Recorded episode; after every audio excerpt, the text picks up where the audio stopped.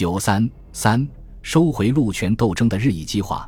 当全国收回路权的风潮正在澎湃进行的时候，清政府一方面筹备立宪，借以拉拢资产阶级上层绅商；一方面为解决财政困难，以官办铁路的名义加紧推行借债筑路的政策。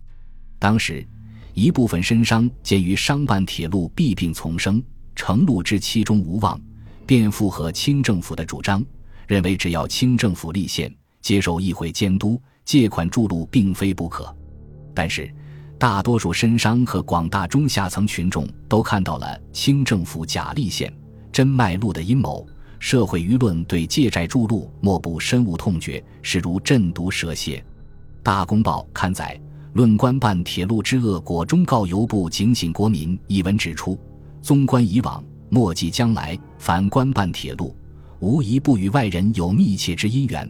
即无一不得丧权失利之恶果，呜呼！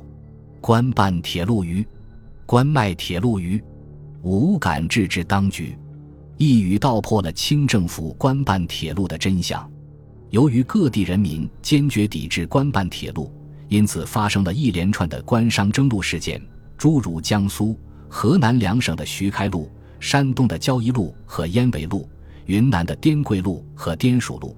以及最为突出的川汉路和粤汉路等等，如本书第四章收回粤汉路所述，一九零五年粤汉路赎回时所借应款是由鄂、湘、粤三省摊还。在这一情况下，清政府允许三省自行筹款办路。当年十二月，三省代表会议关于修筑粤汉路，三省各筹各款，各从本境修起，同时并举。第二年八月。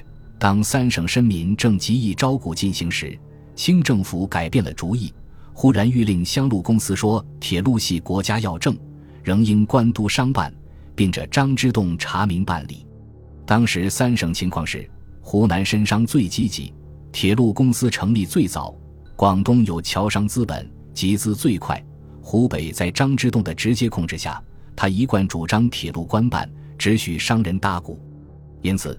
三省中只有广东征得商办，两湖则由张之洞禀赋清廷，遵旨以官督商办法行之。而湖北境内的铁路实际是官办，湖北人民一直反对官办，但扭不过张之洞。直到张之洞调入军机处，湖北的商办集股仍受其影响，未得开展。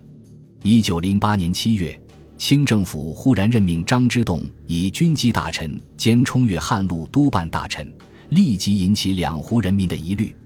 十月，清廷特颁谕令，命张之洞通筹粤汉路全局，专其事权。十二月，又命张之洞监督鄂境川汉路。这步步紧逼的谕旨背后，实际是清廷在国际银行团的唆使下，准备借外债夺商路。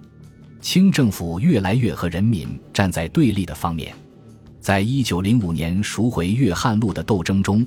表面上是官民合作，人民推动张之洞等官吏向列强收回路权，而今清政府公然勾结列强向人民夺路了。张之洞受命之后，立即向外商洽谈借款。一九零九年六月，与英、法、德三国银行团达成借款协议，后来又加入美国，成为四国银行团，一借六百万镑。在达成借款草约后。张维迷惑人民视听，宣称由官借款，而预定分期式准商民买股，但是人民是根本反对借款的。消息传出，湖广人民一片反对之声。两湖留日学生通电上书，出版《乡路警钟》，宣传巨款宝路。湖南资义局议员八百二十人联名呼吁铁路借款，乡人绝不承认。龙章。谭延闿等组织乡路集股会，加紧募股，抵制借款。此后，革命党人文斐、文经纬、王友、吴作霖等联合部分绅士，在长沙发起组织铁路协赞会，以征路为名，暗中进行革命工作。湖北方面发动教迟，至一九零九年十月初，张之洞病死后，民气突然高涨。这时，适逢资义局成立。湖北留日学生代表张伯烈、夏道南回到武昌，于是巨款运动顿时飞腾起来。十一月五日、十四日，连续召开申商军学各界大会，从社会名流到医补兴士、工农士兵都踊跃与会，登台演说、探囊捐钱。会后，公举张伯烈、刘心元为入京请愿代表。送行时，军人陶勋臣拔刀断指，以示决心。刘、张等到京联合两湖京官向邮传部尚书徐世昌进行说理斗争。一九一零年一月底，大清银行副监督黎大军等也上书要求恶路准归商办。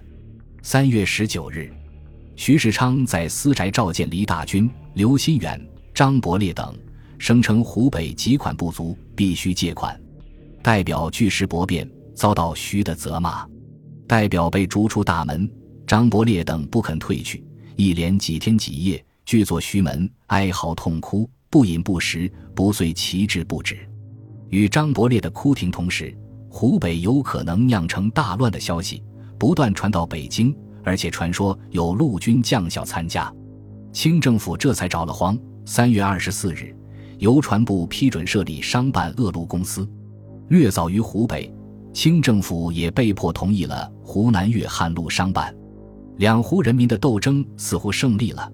但清廷与四国借款协定并未废除，批准商办不过是缓兵之计。不久，就又施展出扼杀商办的手段来了。邮传部先令湖北铁路协会于六个月内筹足路款，成立公司，到期无成则仍借款官办。这样苛刻的条件当然很难做到。到九月时，湖北商办铁路公司才勉强组成，路款也没有筹足。不久。股东间又因故发生纷争，公司宣告解散，这样就给清政府造成了取消商办原案的借口。这期间，四国银行团向清政府催逼就前程草约正式签押。到一九一一年五月，清政府就正式宣布干路均归国有的政策，撤销了全国所有商办铁路干线的成案，从而激起了更大规模的保路风潮。